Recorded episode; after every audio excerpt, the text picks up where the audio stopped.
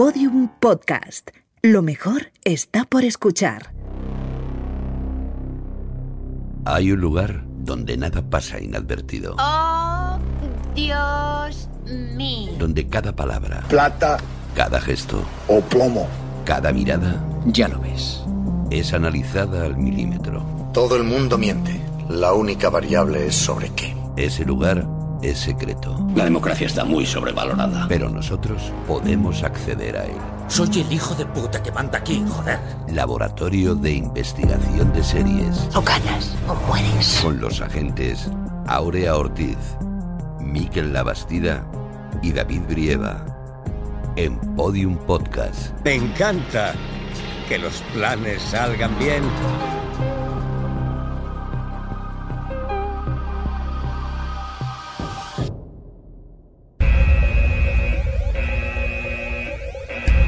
¿Pero qué es esto? ¿A quién se le ha ocurrido decorar el laboratorio ya con luces navideñas? Ande, ande, ande, la Mari Morena. Ande, ande, Para, ande. para, pero, pero ¿qué haces? Ay, yo qué sé, que he visto las luces y me he venido arriba. Que no es por la Navidad, que las he puesto yo, no escucháis las voces. Son los vecinos que deben tener fiestas, que estas paredes son de papel. Esas voces no, las otras. Pues vendrán de abajo, que han puesto un bar y gritan mucho, que por cierto parece el de Cheers. Pues más bien el de los Serrano, creo yo. No, esas voces tampoco. Hay alguien que quiere mandarnos un mensaje. Que nos envía un WhatsApp.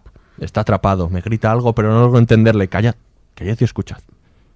¿No os dais cuenta? Está sufriendo. No deja de lamentarse. Por eso he construido este abecedario en la pared con las luces para intentar ayudarle. Saca el termómetro, agente Ortiz, que está haciendo un invierno muy malo y este ha debido de coger algo. Está delirando claramente. Ay, cuánto daño ha hecho Winona, que nunca debió hacer nada más después de Reality Bites.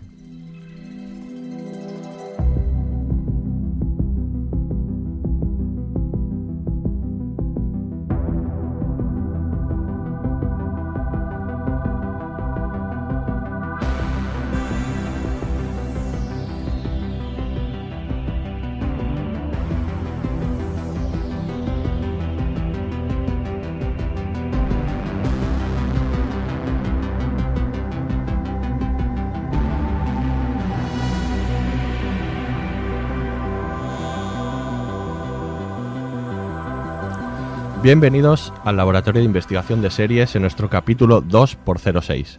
Hoy activado- activamos el modo retro para investigar este fenómeno seriéfilo conocido como Stranger Things. Analizaremos su impacto y su recorrido desde el estreno de la serie de Netflix en el verano de 2016 y repasaremos sus de momento dos temporadas. Y para hablar de nostalgia, revivals ochenteros y demogorgons, hemos juntado una pandilla como no se ha visto desde los Goonies. Con el Cinexing en una mano y el Telesketch en la otra, Aurea Ortiz, muy buenas. Muy buenas, ¿qué tal? No sé qué hacer con el cine, sino el telesketch. A ver, ahí, los. Cinexing o Telesketch no sé, pero un boli de colorines sí que Sí, te has eso es traído de esos que tienen Es- muchos colores. Es ¿eh? verdad, era mi, mi contribución a la nostalgia ochentera. Yo que no soy nada nostálgica, pero digo, va, para tener el detalle. Te ¿Pero qué eras más, de Cinexin o de Telesketch? Ay, de, ¿De telesketch. No, No fíjate, digas. sí, sí. ¿Ah, sí? Cosas ra- cositas raras. Cosas raras, ¿eh? Ya, ya, ya. Música Un poco rara. Luego ya dejaste de dibujar. Lo dibujar, soy negada completamente para eso. Sí, sí. Y este que habla con el Wallman enfundado en el cinturón y su caso original en la muñeca, el agente Miquel Labastida. Hola, muy Miquel. buenas, corto y cambio. Corto y cambio, muy bien. Y como agentes especiales, hoy nos acompañan el analista cinematográfico y autor de libros como Todos los jóvenes deben morir, que sobre el cine de slasher, o Noche sobre América, sobre el cine de terror después del 11S, Luis Pérez Ochando. Hola Luis, ¿qué tal? Hola, muy buenas y muchas gracias por la invitación. Estoy muy contento de estar aquí con vosotros. Bienvenido. Y diplomada en Historia y Estética del Cine por la Universidad de Valladolid. Ha hecho mucha radio en programas como el, Imperio Austrohúngaro y también autora de cortometrajes. Todo ello de forma muy precoz porque te debo decir que hoy vienes como representante de todos aquellos que no crecieron en el 80, sino después. Clara Eso. Hola, Clara. Buenas. Sin presión, ¿eh? Sí, tienes un gran peso. Tú un ti. walkie-talkie Sí, no sí, lo has utilizado en tu vida, ¿no? O sea, quiero decir, no sabías No, lo que era era. más de Disman. No, no, claro. No, Clara no- estaba no- diciendo... Clara, Clara, que Es tiene que- 22 años. sí, Claro. Tiene por 22 favor. años y ahora mismo estaba no. diciendo Wallman, Telesketch. Ah, sí. No, hombre, Telesque sí que tenía. Telesketch sí que Es tenía. que también Eso luego lo volvieron a hacer, ¿no? el, el- los juguetes de los primos han caído... Creo que mi generación fue la última que tenía juguetes de los primos. Luego ya empezaron juguetes nuevos súper guays Mm. que nunca vi y no entiendo por qué. Mm, había demasiados. Ya, no, no, que va. Algunos eran muy buenos. Mm. ¿No? Pues... Quiero les- jugar. ¿Quieres jugar? Pues ahora, le dejamos los juguetes a Miquel y escuchamos la ficha y empezamos a hablar de ese fenómeno que es Stranger Things.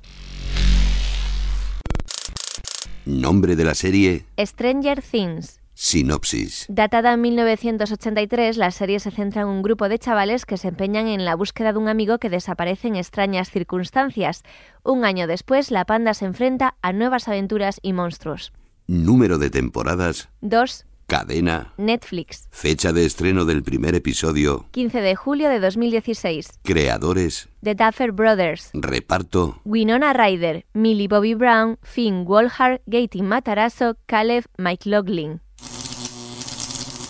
Atención, este podcast contiene spoilers. Se acerca algo. Algo sediento de sangre. Una sombra crece en la pared detrás de ti y os deja oscuras. Ya casi está aquí. ¿Qué es? ¿Y si es el Demogorgon? Ay, la Ah. leche. Como sea el Demogorgon, estamos jodidos. ¡Que no es el Demogorgon! ¡Un ejército de trogloditas entra en la sala! ¿Troglodita? ¿Lo ves? Un momento. ¿Lo oís? Es ese ruido. Pum. Pum. ¡Pum! Eso no lo hacen los trogloditas, no. Tiene que ser otra cosa. ¡El Demogorgon! Estamos bien jodidos. ¡Will, te toca actuar! No lo sé. Lanza una bola de fuego. Tendría que sacar un 13 o más. Lanza un hechizo de No protección. seas gallina, lanza una bola de fuego. Hechizo de protección. El Demogorgon está vuestra estúpida palabrería humana. Se aproxima hasta vosotros. ¡Pum! Lánzale la bola, ¡Y caigo Will. otra vez! ¡Pum! Hechizo de protección. ¡Ruge de ira! ¡Bola de fuego, bola de fuego! ¿Y bien? ¡Bola de fuego! ¡Oh, mierda! ¿A dónde ha ido? ¿Dónde está? No lo sé. ¿Es un 13? Que no lo sé. ¿Dónde está? ¡Por Dios, por Dios! No Un sé, 13, Dios un 13, un mío. 13.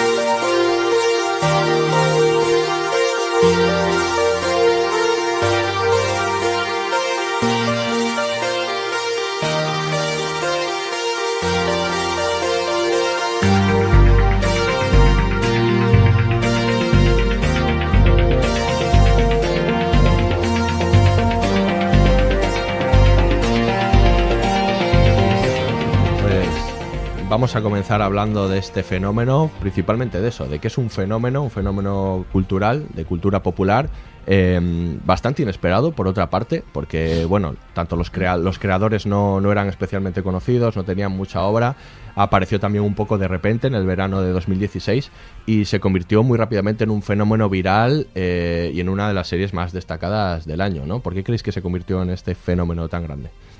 Hombre, yo creo que en parte tiene que ver con, pues, con el fenómeno este tan pesado de la nostalgia de los 80, ¿no? Eh, Yo creo que hay una parte que vivimos en un revival permanente, sobre todo de los 80, también de otras épocas, pero sobre todo de los 80, que yo creo que tiene que ver con que es la edad con que la mayoría de los creadores, de los que ponen el dinero y de los que piensan las series y de los que las consumen y gestionan el cine, es- están, ¿no? Cuando eran adolescentes viendo estas cosas que les fascinaban este tipo de películas y entonces, no sé, esta recoge Stranger Things, a pesar de que los Duffer, los creadores, los hermanos Duffer, mm, nacieron en el 84. Sí, los 90 no los, Sí, no, no, no los vivieron.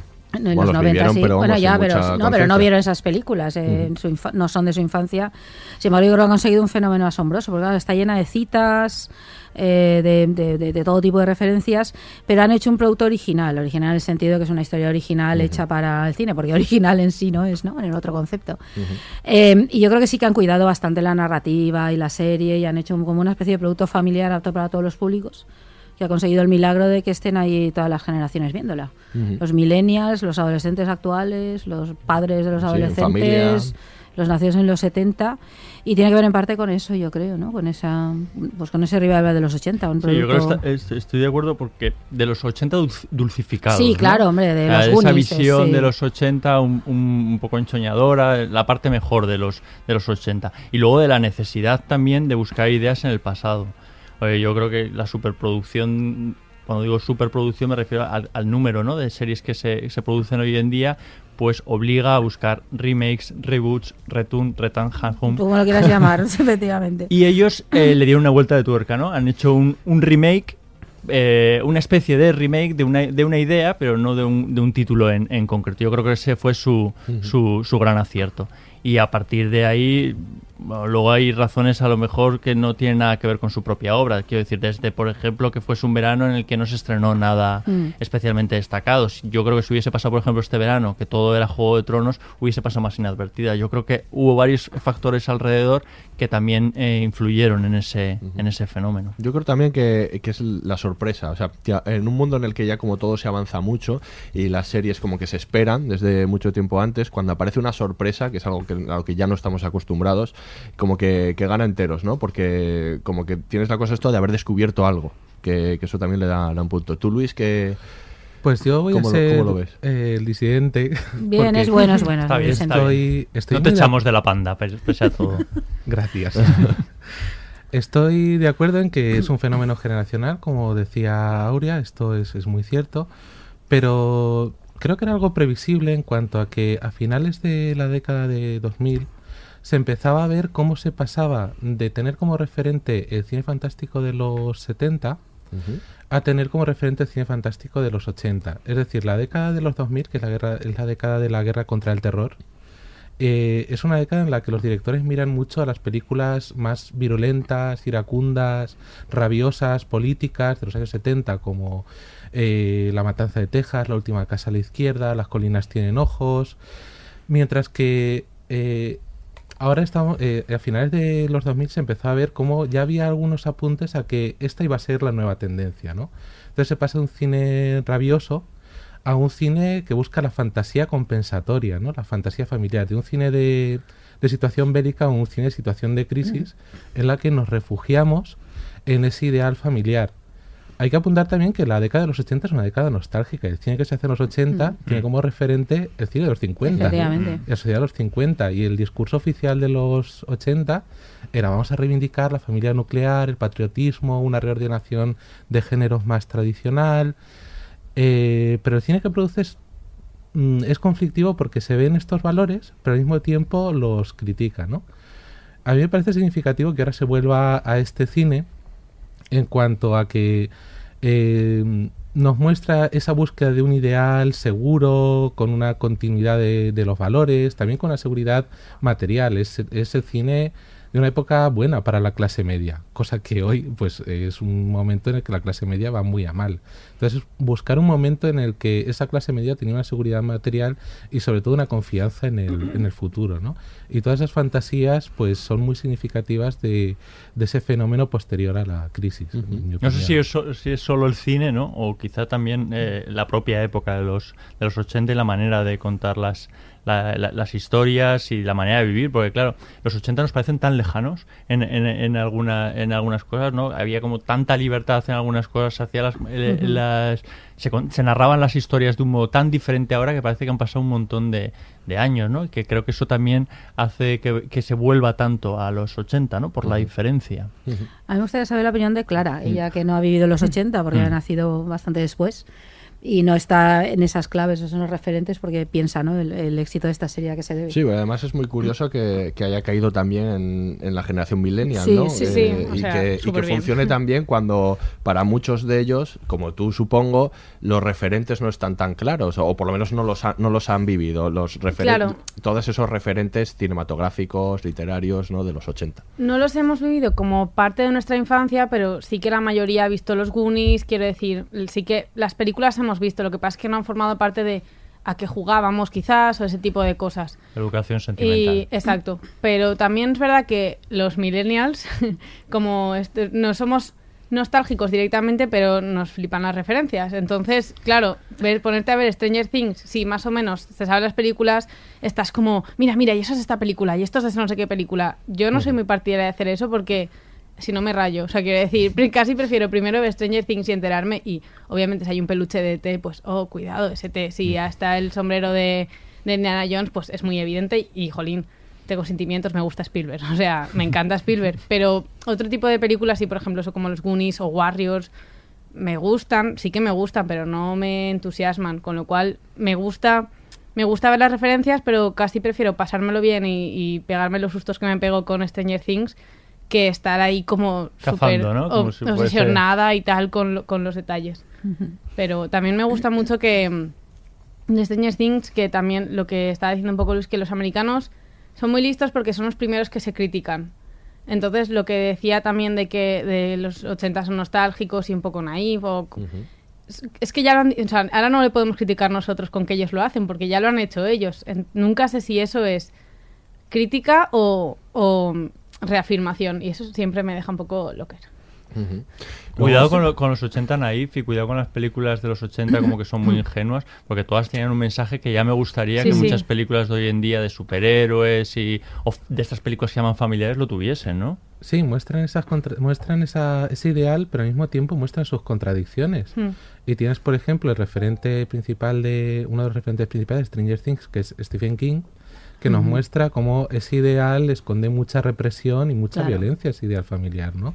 O incluso el propio Spielberg, eh, sus películas hablan de este ideal, pero también de, de lo frágil que es. De lo frágil que es y de que las familias no siempre están completas, o hay personajes heridos.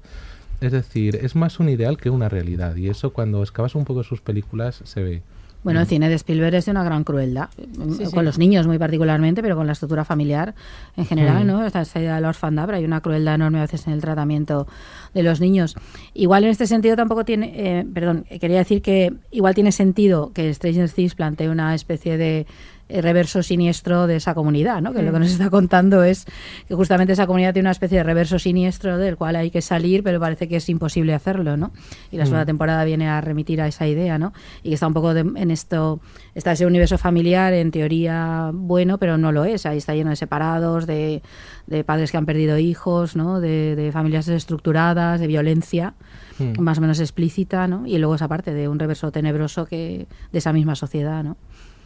Yo creo que es que ahí encaja muy bien con lo que decíamos antes, la manera de contar historias del cine de los 80, que no era tan explícito, pero no, no son películas huecas, yo creo que tienen mucho mucho mensaje. Ahí está el, el libro de Blackie Books, ¿no? The Time of My Life, Ujú. Sí. donde descu- donde descubrían eh, mensajes en películas pues como Dirty Dancing, ap- aparentemente es que son películas un, un- un poco light, y luego no, efectivamente en todas estas películas, en Cuenta Conmigo, en Los Goonies, en el propio T, hay un mensaje detrás. Bueno, yo creo que Spielberg está lleno de, de- de mensajes, como decía Aurea. En todo caso, esta, este- esta serie se engloba dentro de un fenómeno, pues eso, mucho más global, que es el del revival ochentero, que Mm. llevamos viendo eh, desde hace ya algún tiempo y que funciona tanto en el cine como en la televisión. Podemos poner un montón de ejemplos. Muchas series, debo decir, que sobre todo en el, en el terreno de las series, eh, fracasadas. Son muchas Sí. series que intentan como volver a, a ese pasado. Estamos viendo pues el, el retorno de Arma Letal, el retorno de, de Padres Forzosos hecho una nueva versión como Madres Forzosas, muchas películas, ¿no? Sí, sí. Perdona, pues, eh, que suspiro. SWAT ha un vuelto ahora exitazo, también. una de las pocas que es un Sí, sí, exitazo. porque la mayoría, en- en Netflix. efectivamente- Pero es que igual, es que igual tal vez esos referentes no eran tan buenos. Yo creo que habría que plantear eso. Algunos sí tenían Mm. una cierta calidad, pero muchas de las series de los 80, con todos mis respetos, eh, pues igual no eran. Una cosa es que esté la nostalgia, que nos parecían divertidas y que nos podríamos reír con el equipo A, pero eso no es una buena serie. Quiero decir, el buen mate como material de partida. Hombre, igual el problema es intentar trasladarlo tal Claro, cual era los 80, que es el claro. caso de Madres Forzosas, ¿no? Que es volver a hacer la... Madres Forzosas a mí me parece una comedia divertida, sin más pretensiones y entretenida, sin más. Pero trasladar el mismo modelo a los 90 con las insoportables hijas que siguen siendo insoportables 20 años después, pues a lo mejor no, no, no funciona tanto. Bien. Que eso es, que es, es como una especie de, de, mm, se argumenta mucho que puede ser una falta de ideas dentro de la dentro de, sí. de Hollywood, pero también yo creo que es una maniobra comercial que busca eh, dentro de la nostalgia vender producto, ¿no? Y, y que a veces pues no funciona por estos motivos que estáis diciendo. Se me está ocurriendo también MacGyver, que hace poco que la han remodelado, ¿no? Todas Sí, sus series que, sí. que encajan mucho con, con esta época, que a lo mejor pues son menores y no se homenajean en Stranger Things, pero bueno, que, que pertenecían a esta época, 80, 90, ¿no? Son, son series que, que se vuelven a hacer y que, bueno, mayormente yo creo no funcionan.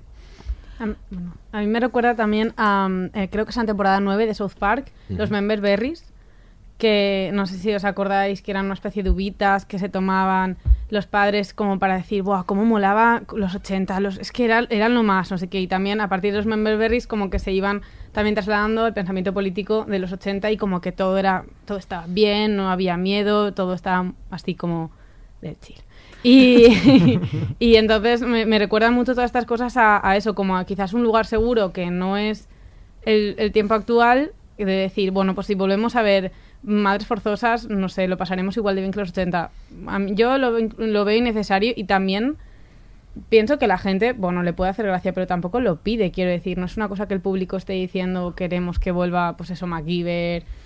No sé, Mm. es que tampoco conozco a nadie que haya seguido mucho ese tipo de series. Y bueno, Las veíamos mucho, ¿eh? aunque, te- aunque no, No, te no, lo no. creas. Sí, pero igual no las Pero- pides, pero Efectivamente. están colocadas en otro lugar que Sí, exacto, respecto de las series pienso. actuales. Yo creo que se confundía un poco quizás el hecho de que, de que en un momento dado esa generación crece y empieza a comprar mucho merchandising, por Sí, ejemplo, también. de eso, y la gente lleva camisetas de MacGyver y de V y del equipo A, y con, con una necesidad como de volver, no una necesidad, pero bueno, un interés en, en volver a ver aquello, ¿no? Igual remodelado.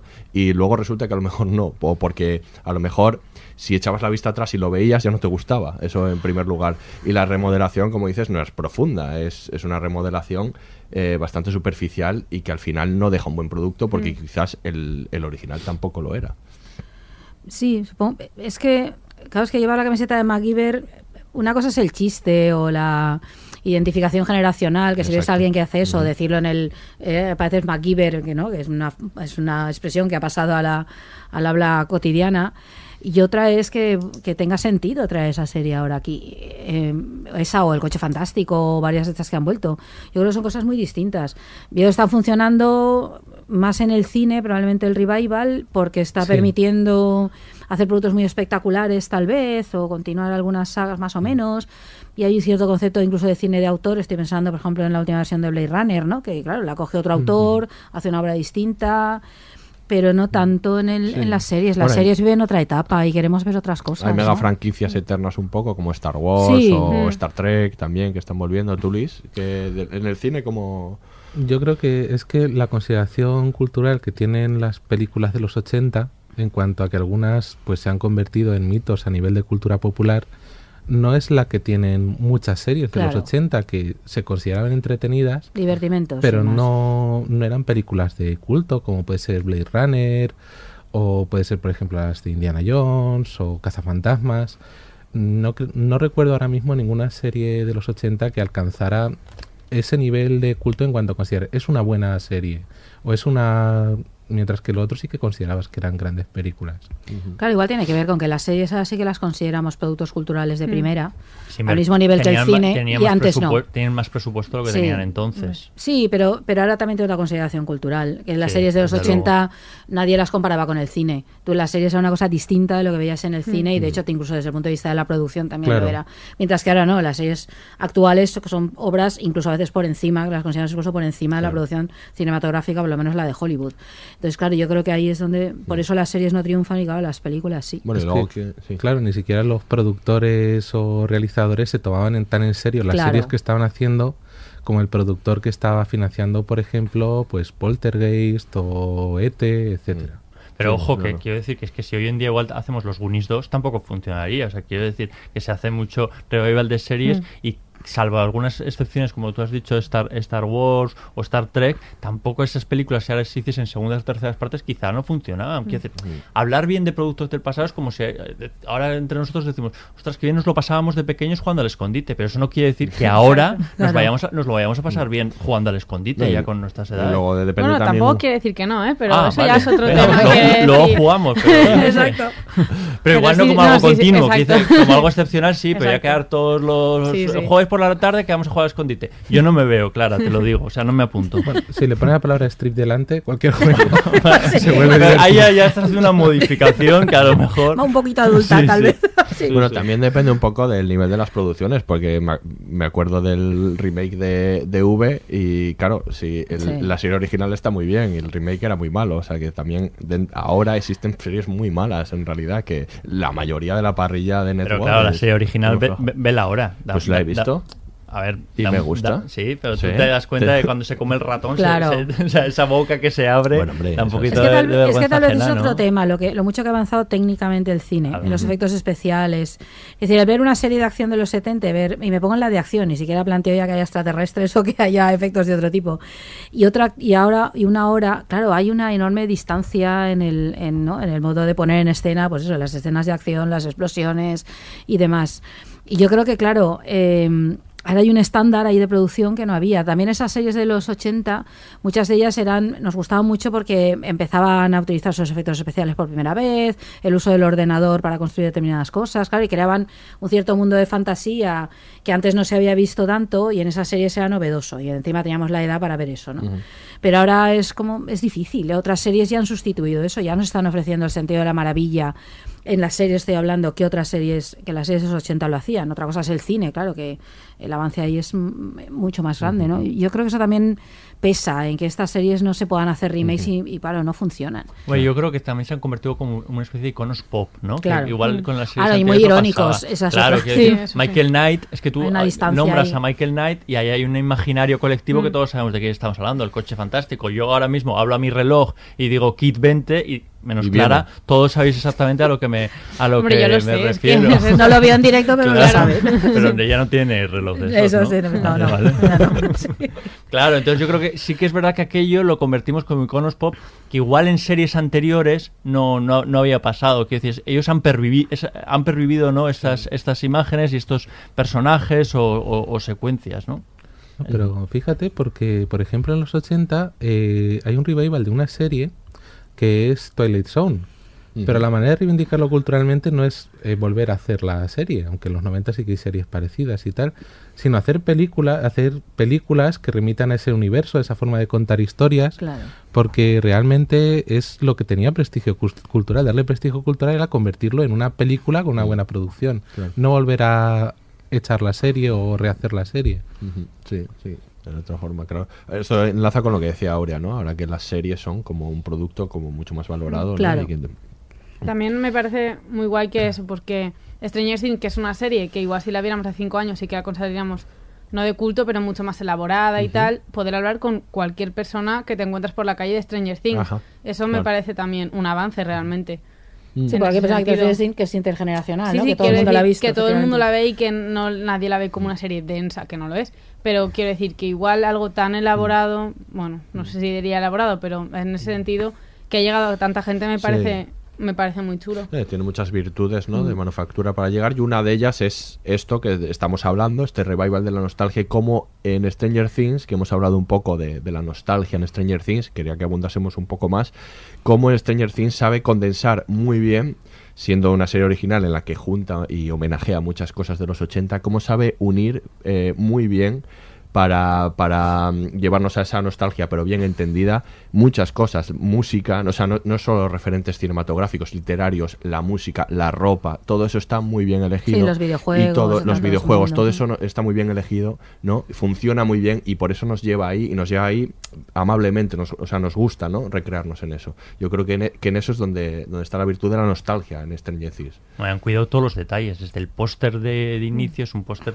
pintado a mano, ¿no? Como Sí. los hacían en los Mm. 80. Es que simplemente con que el anuncio, yo recuerdo ver en, en una web el, po- el póster y ya sab- y dije, ostras, esto ya no se hacía. O sea, Mm. quiero decir, esta serie ya sé de qué va, sin leer el argumento, solo con el póster. Lo mismo pasa con la cabecera. La y lo- campaña de promoción y es- luego es con inteligentísima. La banda sonora, ¿no? Con unos sintetizadores muy de los, muy de los 80. Entonces, quiero decir, eh, necesitas muy pocos segundos para saber lo que te van a contar sin saber el argumento. Eso es un logro estupendo. Mm. Yo creo que, claro, que la serie da lo que promete. Es que eso a veces no pasa. Es decir, eh, promete diversión, promete nostalgia para quien entre en ese juego. Pero también es verdad que si no entras en el juego de la nostalgia también la puedes disfrutar. No pasa nada si no reconoces los referentes. Que reconoces, te diviertes, lo que decía antes Clara, ¿no? Ay, me he divertido, aquí Indiana Jones, aquí tal. Te sientes ahí muy bien. Pero claro, porque sí que han construido un universo narrativo, sí que se han preocupado de construir una historia. Creo que el hecho de que no sea un remake, sino una obra original, me parece determinante para el éxito que ha tenido. No están copiando, están haciendo otra cosa. Están haciendo un pastiche, están recogiendo de aquí y de allá, pero para crear un producto eh, que se parece a los de los 80, eh, pero hecho hoy. Y yo creo que eso sí que ha funcionado también porque ha construido una historia que tiene interés y uno y se han preocupado de crear unos personajes que te pueden atrapar y han yo creo que han dosificado muy bien el suspense, por lo menos en la primera temporada, creo que la segunda tiene sus cosillas que luego hablamos. Eh, y, y- y eso, y toda esa campaña de promoción tan grande y tan inteligente que han hecho tanto ellos como Netflix, ¿no? Del- en la- a la hora de vender la serie. Claro, yo creo que hace que pueda satisfacer a públicos muy distintos, a la gente no nostálgica, a la gente nostálgica, a los jóvenes que no tienen el referente o que igual pescan uno porque es muy conocido, pero los demás no. Pero no nos equivoquemos, no hubo tal campaña de promoción al principio. ¿eh? Quiero decir, eh, Netflix la estrenó prácticamente Bueno, sin, sí. sin anunciarla. No, es un éxito Después, viral, es fue un un éxito éxito viral. viral y es verdad que de cara a esta segunda temporada sí que ha habido más promoción, más carteles, más, más, más historias. Pero al principio, o sea, cuando se estrenó en julio de do- 2016 fue casi de tapadillo. Lo que pasa es que es verdad que después empezó eh, hablar eh, mucho de ello y los referentes estaban ahí, los carteles y sobre todo, pero yo creo que lo ha hecho más el público. Empezaron a hacer imitaciones con las letras del... del Sí, la, la fuente esta que... Exacto, la, tipografía esa Mm. que es co- eh, como antigua y, y, hacían como mucho homenaje y mucho tributo. Pero en realidad Netflix yo creo que invirtió poco en la, es verdad. en la, Mm. en la promoción, pero era, era muy fácil de, de vender después. ¿no? Los Duffer lo tenían como, como muy claro. Les costó de hecho un montón vender esta serie. Un montón de, de cadenas les dijo que no, hasta que Netflix vio ahí el, el potencial. Sí, porque tampoco tenía a nadie muy conocido que dijeras, wow, Winona Ryder va a hacer una serie nueva. Mm, Sí, creo no. que nadie empezó a ver Stranger Things Estábamos por eso. todos la verdad. esperando. claro. Y- Pobre Winona, no, no, sí, con todo Sí, mi pero no hacia ella, atrapa- pero no atrae exacto, público, que no, no tenía un claro. gancho que digas, wow, Sí, voy a ver no nos serie". acordábamos de Winona, reconozcámoslo y hemos dicho, "Ostras, es verdad, Winona, estabas aquí. Y, y de hecho yo, yo recuerdo mm, la persona que más en publicidad me hizo de Stranger Things era una amiga que siempre que salíamos a, las, a los 3 cubatas era, tía, ¿tú has visto Stranger Things? Y yo no. Tía, a ti te mola, te- tienes que ver Stranger Things. Y esa frase igual la decía como 50 veces cada noche. Al final tuve que verla para que se callara. Claro. Pero eso es que a la gente le... Vamos, a mí me la me la recomendado y al final la tuve que No, ver. pero es que había que verlo para por eso, hay que, que verla, porque todo el mundo hablaba de ella. O sea, fue una Sí, cosa sí, que. O sea, te yo un poco yo creo empezamos así, de bueno, voy a ver de qué va esto, y te acaba enganchando. O sea, está la parte en la cual la ves porque están todas las conversaciones, pero luego está la parte en la cual empiezas a verla y dices, ay, pues voy a ver el segundo capítulo que me parece que, que entretenida es. Y de pronto te has tragado un producto de entretenimiento bien hecho, tampoco es muy largo, lo cual yo creo que está, favorece. Eso Son ocho capítulos, me parece que favorece muchísimo la- el consumo. Y dices, mira, me pasa un rato la más de agradable Mm. aquí con el Demogorgon y los niños estos y Winona Ryder, ¿no? Y pasa es- muy rápido el tiempo en Netflix eh, entre que acaba un capítulo y te pone el siguiente. Sí, sí, totalmente. 15 segundos en los que no, si No te da tiempo a reaccionar y te atrapa el segundo. A mí me conoce porque tarda menos. Tarda menos. De todas formas, yo me quedo con la frase de Clara, tres cubatas y ¿eh? Todas formas. Pues está claro, como decía Aurea, que Stranger Things no son solo los referentes, No. pero también el juego de los referentes es muy divertido Sí, y hay sí, que hablar claro. de él. Así que vamos a escuchar un corte y vamos a sacar unos cuantos de ellos. ¡Myers! Con cuidado, tened cuidado. ¡Apartad! Tíos, tíos, no os paséis. No te vas a creer lo que ha pasado mientras no estabas. Ha sido una pasada. Fuimos a tu. Jennifer Hayes se puso a y llorar. Troy se meó encima. Delante de todo el Sí. colegio.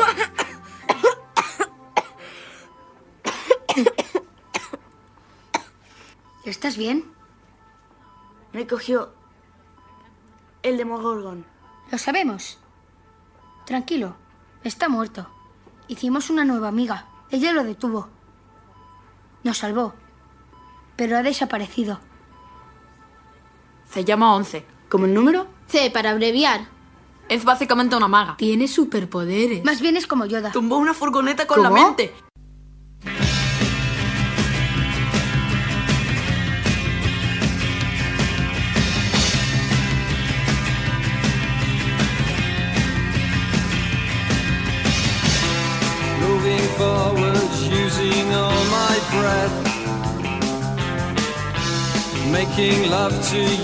Ah, hablaban de Yoda, Star Wars es uno de los referentes, el de los más explícitos porque lo dicen mucho, ¿no? Pero, pero hay un montón. Porque no hay Vamos a película tocar- actual con niños que no salga un muñequito de Star Wars. Claro. Hay que ser un referente universal en, Estados, en, en el cine de Hollywood, vamos. Hay muchísimos, ¿no? Podemos sacar muchos de, de todo, ¿no? Bueno, estamos escuchando ahora la música, en la música también hay, pero bueno, sobre todo cinematográficos y literarios. Literarios, Stephen King está por todos los sitios en esta Mm. serie, eh, pues Spielberg está por todos los sitios en esta serie, Carpenter también, podemos decir.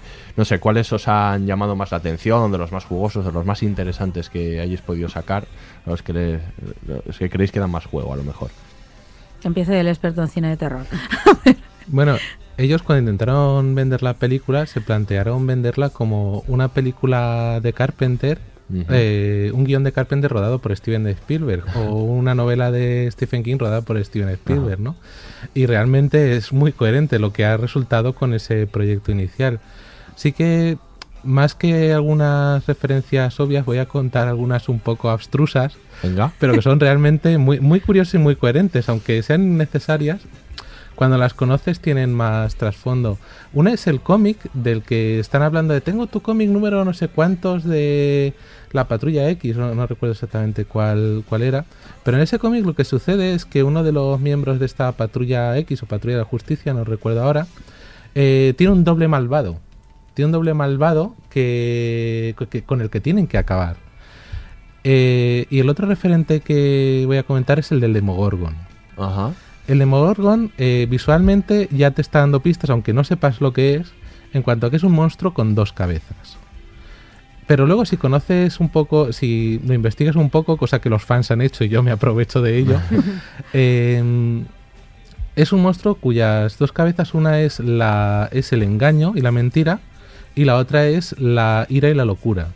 ¿Qué es lo que pasa con esta serie? Que es una serie en la que todo es doble. Hay un mundo y un mundo que es una réplica de este negativo.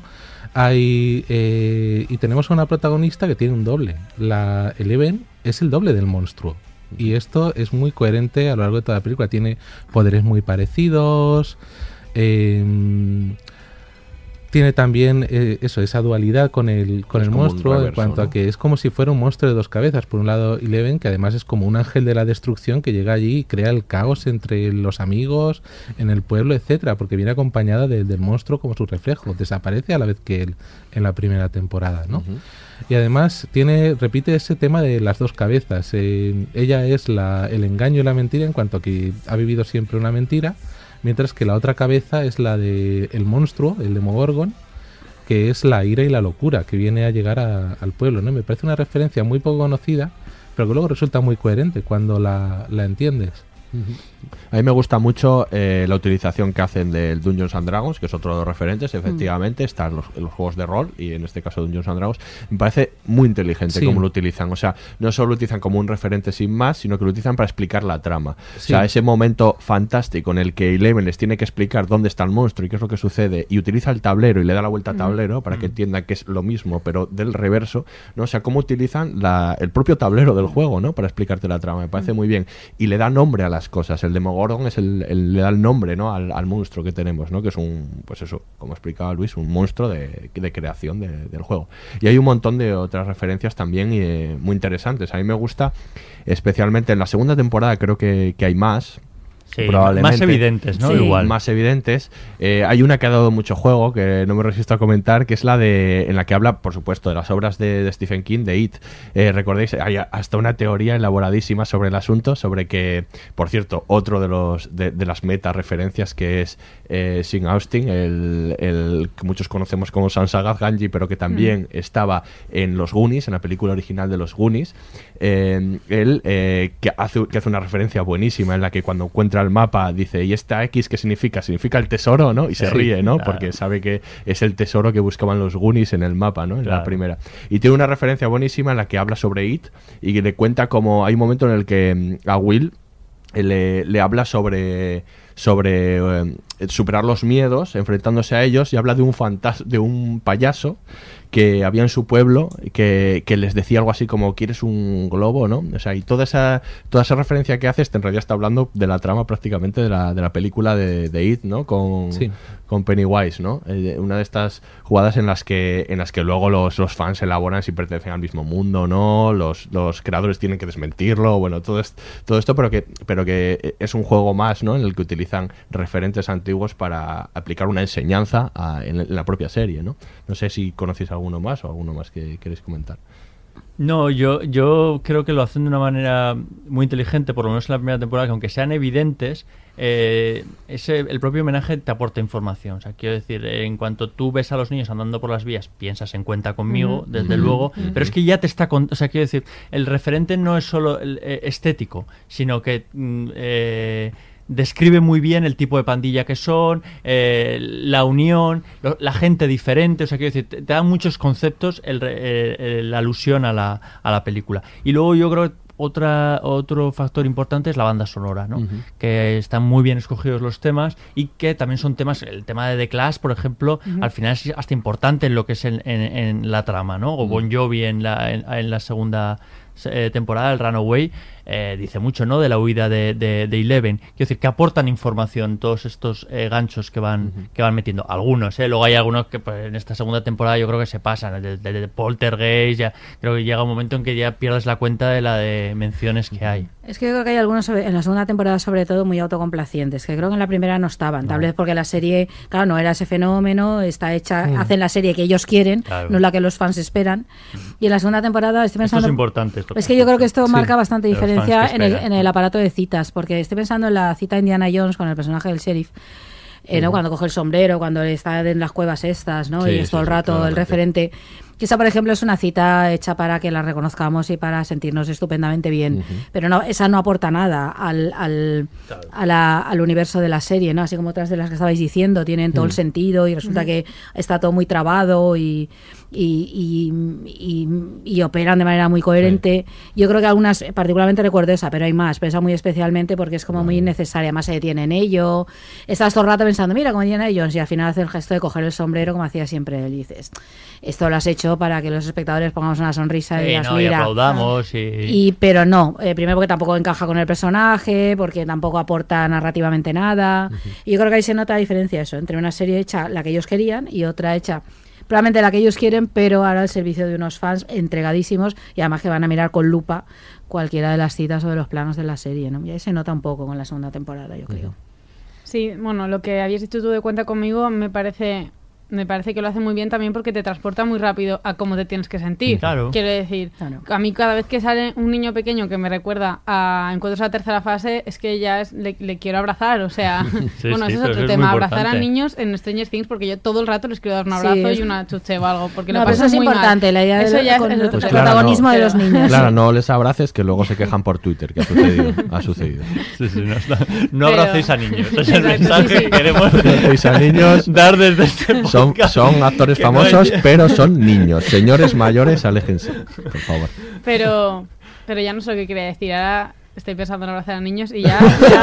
la cabeza, Es mejor que no Bueno, sabéis Claro, que, claro, no sabéis que en el casting de los niños les, hici- les hacían leer líneas de cuenta conmigo. O sea, era en este caso o sea, era un referente clarísimo para ver cómo tenían que interpretar ¿no? a esos niños. A mí hay una, hay un- una de esas referencias que quizá no aporte nada, pero me bueno, sí que aporta, pero me, me gusta especialmente, que es Paul Reiser, este que es el, el actor que interpreta al Dr. Owens en la segunda temporada, eh, interpreta también a un personaje bastante ambiguo en, en la segunda película de Alien, en Aliens, Mm. que es el que les contrata, ¿no? Y que no, no está claro sus motivos, y que, spoiler alert, al final de Aliens él huye, ¿no? Y en esta, en esta, ser- en esta segunda temporada de Stranger Things, interpreta también un personaje ambiguo, que no sabe si es bueno, si es malo, si les va a ayudar o no, y me gusta mucho que le hagan una redención respecto a Aliens, y no solo no huya, sino que se queda, ¿no? Y al final ayuda. O sea, que es como un poco, ha querido redimir a ese personaje de una serie, de una película que probablemente les gustase mucho porque referencias de, de la segunda película de, de Alien, eh, de Cameron, en la segunda temporada de Stranger Things hay millones. Muchísimas. De hecho, yo creo que es la, lo que más me chirriaba. O sea, mira que hay muchas, entonces... Vaya por Dios. Y Claro, y es como que, aunque haya tantas, al final es como decir, bueno, no pasa nada, son los Duffer Brothers, no pasa nada. Pero Alien, la sombra del final, a mí me, me mató. O sea, me... Por innecesaria, Fue, fue ¿no? dema- o sea, exacto, fue demasiado para mí. Y, lo demás abuso no ahí. me Sí. pare... Incluso lo demás me pareció como, vale, bien. Pero ahí dije, hasta aquí hemos llegado. Menos mal que estaba al final. Exacto. Y hay, y hay otra cosa muy interesante de la serie de la que podríamos hablar que es cómo funciona a nivel, lo, lo has citado tú antes, Aurea, cómo funciona a nivel familiar. O sea, que es una serie, que sea una serie familiar, que enlaza también con la idea de que es una serie de aventuras. Yo creo que a día de hoy no hay muchas series de aventuras en televisión y familiares. De hecho, puede estar el Doctor Who, que en Inglaterra sobre todo se toma como una serie muy de aventuras y muy familiar, especialmente allí, que se ve en Navidad toda la familia juntos, Pero el en el especial resto de del mundo Navidad. no, o sea, está más Es- bien en el resto del mundo no, serie de- pero de sigue siendo una sí. serie de aventuras eh, familiar y que conecta bastante porque sobre todo en las temporadas de Moffat se vuelve bastante oscura, o sea que yo creo que sí que hay ciertas Sí, conexiones. pero yo creo que esta. Doctor Who tiene un componente friki, con perdón, que yo sé que eres muy fan. Hombre, y aquí también. No, no, pero No, friki es guay. No, no, no, pero no me refiero a eso. Me refiero a que, a que es una serie pa- como para frikis, es decir, para gente, no sé, muy de culto. Muy de culto en eso, pero no familiar, no para verlo padres con los hijos y ese tipo de cosas. Puede que en Inglaterra sí, porque es un Inglaterra, fenómeno. en Estados Hombre, Unidos pero porque es un fenómeno total, ¿no? Yo no sé, bueno, no Pero estoy bueno, muy segura de yo, eso. yo lo que quiero decir es que sí que guarda como este espíritu Sí, de, la, de la ujú. aventura, Sí, ¿no? Pero que no hay muchas. eh, Y en el cine de los 80 sí que estaba plagado el cine de los 80 de, de este espíritu de aventura, de Indiana Jones, ¿no? Y ahora no hay muchas y yo creo que ese también es uno de los motivos, bueno, estos dos, ¿no? El hecho de que lo pueda ver la familia, ¿no? Y que a lo mejor, eh, pues a lo mejor a un padre no le guste, a una madre no le guste, pero esté viendo, le haga gracia estar viéndolo con sus hijos. Y el hecho de que sea de aventuras creo que también como llena un hueco. No sé si, si os parece que también por ahí puede pasar el éxito de la serie. Yo creo que choca un poco con el tipo de el, el modo de consumir series en los últimos años, que es de una manera como más individual, ¿no? Eh, puede estar una varias personas que viven juntas en, en- en un mismo espacio y cada uno está viendo una serie porque las puedes ver en dispositivos diferentes. Las estás viendo en el móvil, en el iPad, en el ordenador.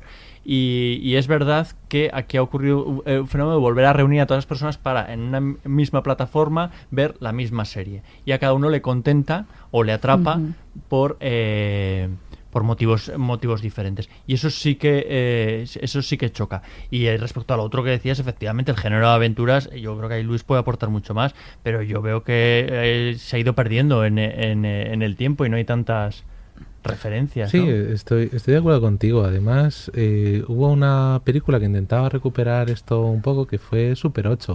Que se pare- que tiene mucho que ver con esta serie, mucho. muchísimo que Super ver. 8 es el gran antecedente de Stranger Things. Stranger Things es casi coger ese patrón Sí. y llevarlo a otro, a otro terreno, ¿no? Expandirlo.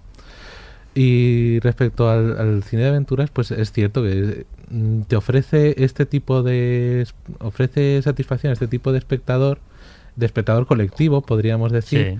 que se había dejado un poco de lado por el tipo de consumo que suelen tener las series. Estoy muy de acuerdo con lo que comentabais.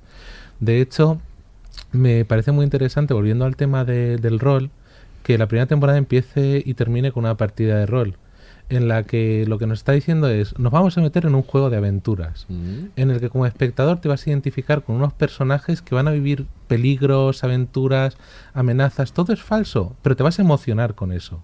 Igual que los personajes se emocionan mucho cuando aparece el Demogorgon con un golpe sobre la mesa.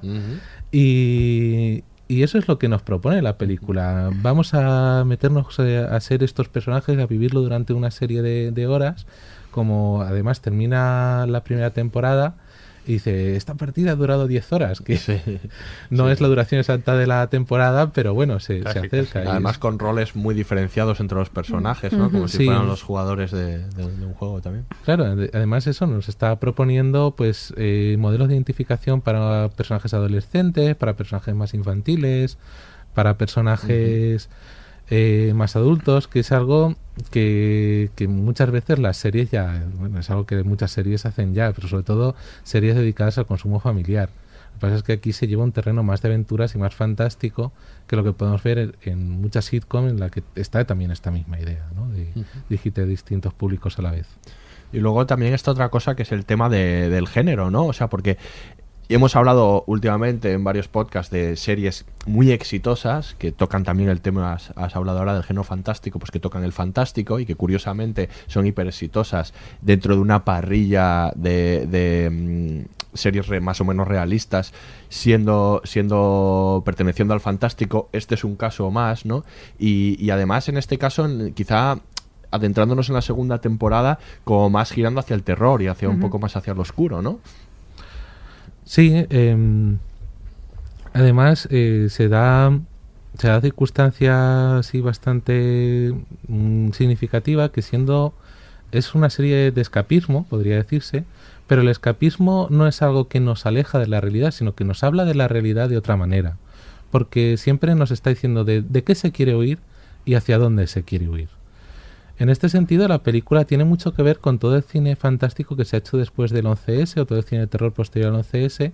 La primera temporada nos habla del shock, nos habla de algo que una tragedia que sucede de manera inesperada, repentina, de personajes desaparecidos, personajes a los que les falta su amigo, su hijo, eh, etcétera, personajes muy heridos por ese shock. Y la segunda nos habla de, del trauma, nos habla de una herida que no se ha cerrado, está abierta y de hecho visualmente vemos esa herida entre los dos mundos y tenemos que intentar eh, al principio de la temporada vivir como si no pasara nada, Pero de lo que realmente se trata es de cerrar esa, esa gran herida, cerrar esa herida que afecta a la sociedad americana. Mm, Yo vi muchas continuidades, sobre todo en la primera temporada, con el tipo de cine de terror que se produce desde el 2001, bueno, más que 2001, 2003, que es cuando ya empieza reflejarse, ¿no? Sí. Eh, entre 2003 y el 2011 se produce mucho cine eh, de este de este tipo, ¿no? Me estoy acordando, por ejemplo, de la película, no especialmente buena, pero sí entretenida, Pay the Ghost, en la que también sucede algo muy similar. Desaparece el hijo del protagonista, interpretado por Nicolas Cage, y eh, todo se trata de buscar ese personaje desaparecido en el paisaje urbano, de tratar con fantasmas, tratar con gente que está más allá de- del alcance. Entonces, aunque sea una historia fantástica, es una historia fantástica que permite expresar muchos de los traumas y angustias que sí que son contemporáneos. O hablarnos de, por ejemplo, la, la crisis económica, sin ir más lejos. La primera temporada eh, hay una serie de personajes de clase media, pero se hace mucho énfasis en la familia de Will como una familia de clase baja y con problemas. Y en las diferencias Sí. sociales están Sí. muy presentes ahí, sí. Que no están tanto en la segunda, Sí. y eso también es significativo, porque Mm. la segunda es una. Es, ya se crea a partir del éxito de la primera, eh, se desproblematizan muchas cosas. Y es más complaciente, yo Y- creo. Efectivamente, esa es la palabra. Con, con- con el público. Pobre Will. Yo solo digo eso Pobre porque Will, pero es que qué mal lo ¿no? pasa a Will en esta serie, por Bueno, favor. las referencias al exorcista, ¿no? Que también es Sí, hablando bueno, del tema de terror. también, pues, le pasa ¿no? todo a Will. Sí, no, pobre Will, sí. Ay, yo quiero ya que todo, le lo, ataquen a to- otro. todo no, todo lo malo. Sí, O sea, sí, todo, lo malo. le. Sí, además han cogido al crío más frágil, ¿no? Fí- Sí. Físicamente más frágil, más pequeño y tal, y es el que han sometido ahí a todo tipo de maldades. Si en la tercera temporada le, le vuelve a pasar algo, o sea, yo. No, yo le, le sé, toca a no sé- otro, que no pase ese actor, el. Demogorgon a otro.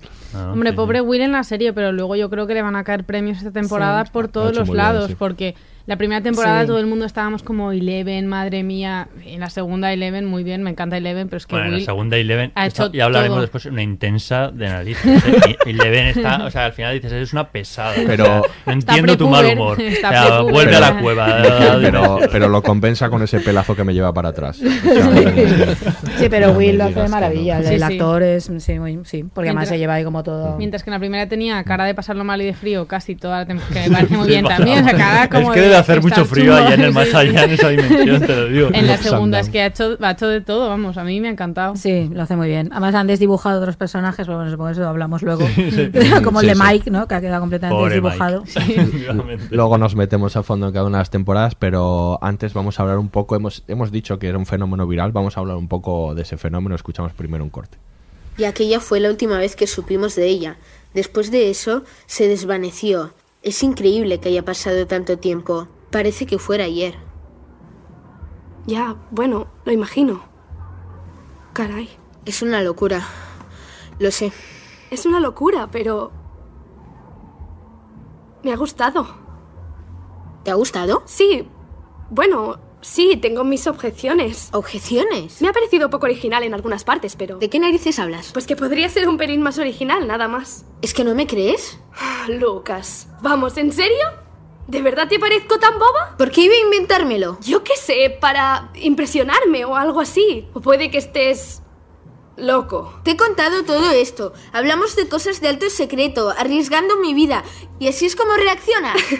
¿Arriesgando tu vida? Ah, con que esto te divierte. Sí, bueno. Un poco sí. Es tonto, pero divertido.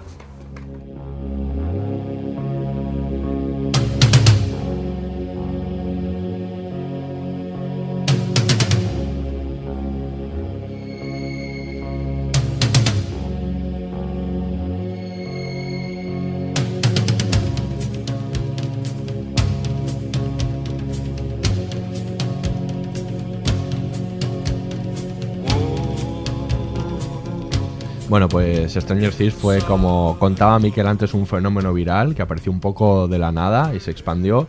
Y, y bueno, que tuvo un alcance, como hemos dicho, enorme, ¿no? Entre todo el público, en, internet sobre todo, y lo que quizá llevó también a una sobredimensión de, de la serie, ¿no? De- del fenómeno, todo el mundo hablando de ello, de esto que, de esto que a veces si, si no has estado en el, en el momento te da esta rabia, ¿sabes? Eso es lo que te digo, que, que la serie ya como te da esta rabia verla de, de lo que se está hablando de ella, y eso también genera un problema que se anticipa de cara a la segunda temporada, porque hay mucha expectativa, hay un hype muy alto y la segunda temporada se la juega entre una decisión que es entre pues la repetir por así decirlo entre hacer tener un continuismo y romper por algún sitio. Cualquiera de las dos cosas va a generar una queja por algún lado eso lo sabemos. O sea muy bien por porque sea poco original, bien porque sea demasiado arriesgada, siempre va a haber quejas al respecto, ¿no? Pero yo creo que hay problema incluso para la primera temporada, para el primer visionado, depende del momento en que la viste. A mí Claro. me pilló, quiero decir, no se había hablado casi de, de- de la serie, como digo, vi el póster, la verdad me llamó la atención y pensé, ostras, esto hace mucho tiempo que no veo. Es como cuando se estrenó Super 8.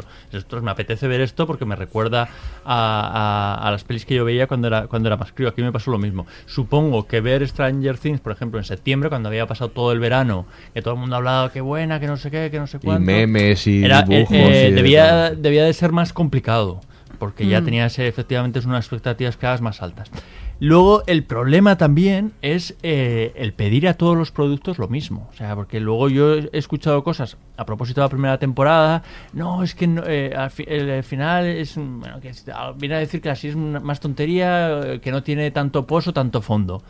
Que bueno, que si hubiesen escuchado todo lo que nos ha contado Luis, se hubiesen quedado muertos. Pero quiero decir, tampoco es necesario que todas las series te- cuenten, o sea, tengan la misma intensidad, Claro. ni, ni y sienten cátedra sobre cosas. Hay veces que los productos son para entretenimiento, puro y duro. Y, y a mí me encanta, ¿eh? Muchas veces distraerme, abstraerme de, de la realidad y distraerme durante 45 minutos o si te haces un maratón, pues eso, durante, durante 8 horas. A mí es un poco las expectativas que, que- que creamos y luego que nos gusta mucho criticar. Nos gusta mucho. Hombre, yo creo que ahí estaba, tenía a su favor que era verano, yo creo, ¿no? Que cuando salió, lo que Sí, comentabais antes, sí, había un- que te pilla pequeño en ese momento que estás como más, yo por lo menos es esto, "Ay, voy a ver esto, ¿no? Un poco así. Y tiene este, yo qué sé, es que es verdad que luego se hizo pesadísima y los niños estaban en todas partes y era como, por Mm. favor, o sea, eh, ya está bien y eran todo memes y demás, ¿no? Los niños invitados en todos los, los eh, programas estadounidenses, ¿no? Salen Una bailando, saturación. cantando. Pues yo creo que la pillé justo en el momento que ya, pues eso, todo el fenómeno viral, los memes se fueron como rebajando un poco, qui- quizás, no sé, en por de otras series de, de, no sé, en cualquier otra serie. Y la empecé a ver sin más pretensión de, bueno, voy a ver esto porque todo el mundo me lo ha comentado y voy a verlo. Y no sé si a los primeros 7 minutos, 5 minutos, pam, un monstruo ahí, de repente que te pega un susto en medio de la carretera. Y, y dije, bueno, yo me, Me quedo a ver esto porque me lo. Ya prometía que me lo iba a pasar muy bien, que creo que es un concepto muy Sí. Stranger Things de pasártelo Pero bien. Es que o ese sea, es el concepto. Yo creo que eso, eso- eso Sí. es una finalidad muy buena. Sí, es que al final le pedimos a las series, a las películas, incluso a, los libros, eh, más cosas de lo que pediríamos a- a- a- en otras situaciones de nuestra vida. Pasárselo bien, Jolín. No, no es tan fácil, ¿eh? Ujú. Yo la vi la semana, la, vi- la he visto esta semana para poder estar aquí hoy con vosotros. Esa es otra motivación que no estaba prevista. Así que no, no puedo No sé de qué me estáis hablando. Pero No, ¿dó- a ver. ¿dónde has estado estos dos años, Luis? O sea, que no has visto Stranger Things. Eh, hombre, era una serie que me apetecía mucho ver. eh, sí que pues vi ese fenómeno viral en el que de pronto estaba, al poco de estrenarse, estaba en todas partes. eh, al principio mucho en internet, luego también en televisión. Sí que tenía ganas de verla, pero hasta que no he tenido la, la excusa para invertir ese tiempo, pues no, no, no he podido excusar en el mismo de, no, voy, Tenía- voy a verlo, es por trabajo. Luis tenía do- dos años de hype, tenía Luis en la cabeza. Sí, sí, desde luego. Pero bueno, yo creo leer en, en varias de las críticas que he leído y también un poco pulsando en las redes sociales la opinión de la gente, una decepción, una pequeña decepción por la segunda temporada. Pero yo creo que eso, de verdad es que creo que es y- inevitable. Exacto, no que parecía previsible, ¿no? Por otro Claro. lado. Pero es lo que tú has dicho, es que hicieran lo que hicieran iban a decepcionar. Eh, Unos porque, lo que tú has dicho, bueno, es porque hace un- porque sigues continuista, yo creo que es muy continuista Sí, y es sí como más es, de sí lo mismo. De hecho, creo que a veces es reiterativa la segunda respecto de la primera y decías, hombre, pues, invéntate otra cosa, ¿no? Eh, y si hubieran hecho lo contrario, de cambiar también, no sé, es que... Y tampoco se han pillado mucho los dedos, porque sí que han cambiado en el sentido de que esta temporada es más, más cinemática, más que tiene más, más efectos especiales y sí que es un poco más espectacular. Y los personajes también sí que han cambiado, de ser, que antes eran más estereotipos, yo creo. Y en esta, pues, o el personaje de- del novio de Nancy, eh, Mm. que todo el mundo la adora, yo también. Sí, hombre, es Eh, que- Pues todos los personajes están mostrando otros lados que quizás en la primera, pero vamos, de manera de ma- vamos, que nos han pillado los dedos muy medida para, vale, sí es un cambio, pero a la vez seguimos siendo Stranger Things. A, a mí en general la segunda, o sea, el problema no es que sea igual, es que es un calco. A mí eso me parece. Pero de todos modos, sin entrar aún a analizar la segunda, yo creo que hiciesen lo que hiciesen, iba a recibir Sí. crítica. Ujú. Hacer una, una segunda temporada de un producto... tan- O sea, el éxito al final es un, es un boomerang y se te vuelve a veces eh, en contra y hay mucha gente que te está esperando. ¿Por, qué Stranger Things al principio es, es tal éxito? Efectivamente porque nadie se la esperaba. Entonces no hubo, no hubo tiempo, pero aquí sí, aquí llevamos, y encima quiero decir, llevamos la turrada durante un, un año y, y pico de vuelve Stranger Things, vuelve Stranger Things. Al final es que era imposible decir, bueno, ya basta, ya volverá y ya, ya- ya la veremos. O sea que la cogías con cierta, con cierta desidia. Pero bueno, es lo que pasa con las segundas temporadas de todos los productos de, de éxito. Que por cierto suelen ser mm, temporadas un poquito irregulares. A mí me pasa con Juego de Tronos, que la segunda la veo más eh, caótica que, que la primera, me pasa con, con Perdidos. Yo creo que volver a, a- a equilibrar y, y a volver a contar sin la presión de los fans es, es muy es muy es Y muy luego que es una que es una primera temporada que no estaba claro que fuera a continuar cuando se hace y Claro. que luego hay Sí. que continuar, ¿no? Que eso también es, es importante. Claro, la primera temporada, eh, salvo porque al final ya te apunta detalles para una segunda temporada, todo está muy atado, muy cerrado, eh, las líneas narrativas eh, se imbrican muy bien unas con otras, es todo como mucho más redondo. Mientras que la segunda mm, también es una temporada más o menos autoconclusiva, pero sí que está mucho más preocupada en ir haciendo a los personajes crecer, ir sembrando cosas para futuras temporadas, porque es una temporada ya hecha con una idea muy clara de que va a haber una Sí. tercera, Mm. ¿no? Ujú. Y hay muchas líneas que simplemente se, se abren, lo que te da también una sensación de que todo está un poco más deslavazado o de ir un poco a la deriva en ocasiones. A mí me hubiese gustado que la cerrasen, o sea, quiero decir que por lo menos esa historia se, se cerrase. Yo adoro los personajes en la primera temporada. Me hubiese gustado más que la serie funcionase como una especie de antológica, una especie de cuentos asombrosos, ¿no? Y que la segunda temporada volviese a remitirnos a, a ese cine de los, de los 80, pero con una historia completamente, completamente diferente. Pero es que eso me pasa también con casi todas las series que me gusta mucho la primera temporada. No tengo una necesidad. Si está todo cerrado como en la primera, no tengo una necesidad. Además, de hecho, lo hablaba otro día con Aurea, está. mm, uy. Eh, Big Little Lies, yo estoy súper asustada de la segunda Sí, temporada. sí, o sea, ¿cómo pena. vas a, cómo Es vas a tirar pena. de ese hilo? Es que no lo Ya, entiendo. ya. Y- pero me pasa eso con, con casi todas las series, que sí, que si hay más producto, pues lo voy a ver, pero que tampoco tendría una decepción. De hecho, en esta segunda, en la primera yo no tenía tantas preguntas de, ay, el de Morgorgon, ¿y de dónde saldrá? ¿Y por qué se come gente? En cambio, con los perros estos es como, ¿por qué a algunos se les come todo y a otros solo les mata? ¿De dónde salen estos perros? No o sea, sí que me Clara, deja los perros. No te, no claro. te- no te preguntes cosas de los perros. Es que no. Volvamos a leftovers con los perros. No, pero porque la primera estaba el factor sorpresa, esa parte de maravilla, ¿no? Que, es- que está bien lo que tú decías. Ay, que ha salido un monstruo a los cinco minutos, yo quiero ver, ¿no? Y te da un poco igual, ¿no? De ahí que sí, de dónde viene, de dónde Sí, no, no te lo viene, de no sé qué, porque estás metido en esa historia y en cómo los personajes intentan ahí sobrevivir como pueden, ¿no? Llevar esto, ¿no? Y claro, la segunda es que es tan grande la expectativa. Yo creo que hace muchísimo daño el hype y creo que los Sí. fans son Sí. para matarlos a todos en Ahora- general. Así, pues, globalmente, yo lo siento, pero es que el fenómeno fan me y con puede... esto acabamos el laboratorio. Lo siento para los que nos oyen y no vuelven a oírnos nunca. No, pero quiero decir esta manera estos completa- fans molan, porque son de los inteligentes. completamente acrítica de verla. A ver, evidentemente cuando te vas a ver una serie la ves para divertirte, lo que tú has dicho, para lo que sea. Entonces ahí ni crítica ni nada. Tú la ves, me ha gustado, no me ha gustado, guay.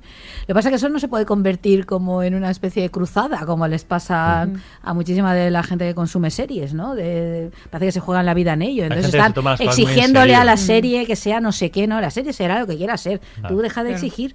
Pero no porque seas el público, quiero decir, sin- em, no sé, quiero decir, no, no entiendo esa, es- esa- ese fenómeno, me, me cuesta mucho, me parece muy tiránico, me parece que resta muchísima libertad a los creadores en general. Eh, porque claro, les obliga. Está claro que, que quieren un público y quieren vender. Eh, vamos a ver, obviamente una serie necesita que alguien la vea, sino como si no existiera.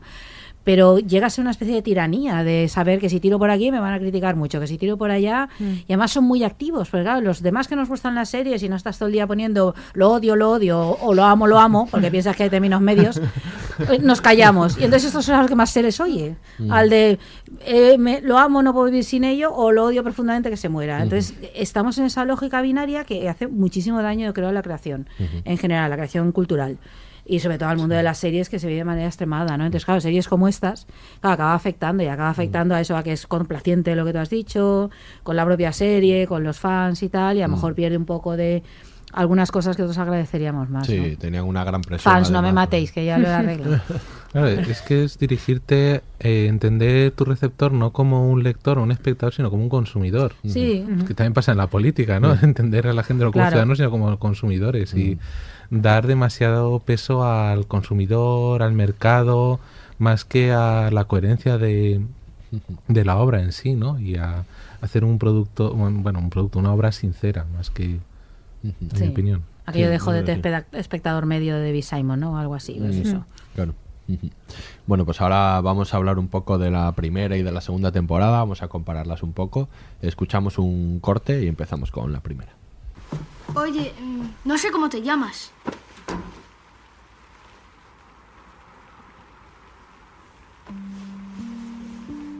¿Es de verdad? Perdona, es que nunca he visto a un niño con un tatuaje de verdad. ¿Qué significa el 11? ¿Es tu nombre? 11. Vale. Ah, pues yo me llamo Mike, el diminutivo de Michael. Así que podría llamarte C, el diminutivo de 11. Ah, bueno, pues... Buenas noches, C. Buenas noches, Mike.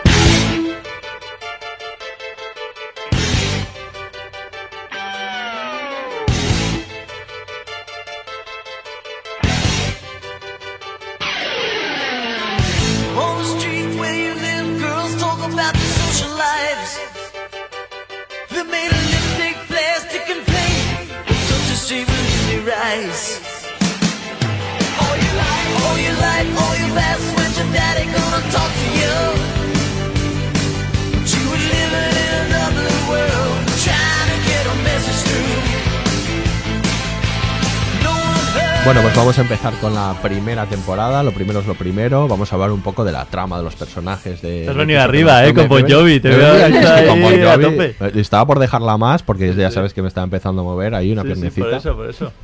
Y, y bueno, hacernos youtubers, ¿eh? Porque Eh. quiero decir, alguien tendría que ver esto. alguien tendría que ver esto. ¿eh? Todo lo que pasa aquí. Pues vamos a, vamos a hablar un poco de estos. Yo creo que la clave de la primera temporada, desde luego, son los niños, los niños y su relación con Eleven, que me parece que es, que es fantástica, que es un, un poco, aunque luego, luego vamos a comparar, ¿no? Pero un poco lo que se pierde quizá en la segunda, ¿no? Porque separan a los personajes, separan a Eleven de los niños, los niños también los separan. Se pierde esta magia que tienen en la primera, que son tan divertidos, ¿no? Que, que actúan tan como niños, pero que funciona tan bien.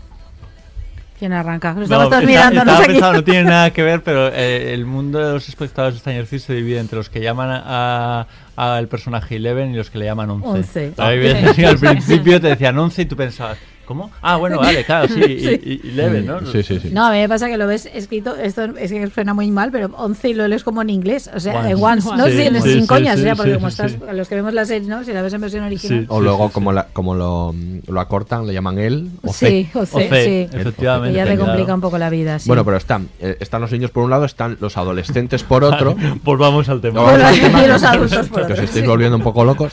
Y, y están los, los adolescentes por otro lado, con unas tramas un poco más, pues eso, de las relaciones, con el triángulo amoroso este que se crea. Y luego está Winona Ryder sobreactuada. Y un- Si no lo dices, te mueres. me muero, me muero.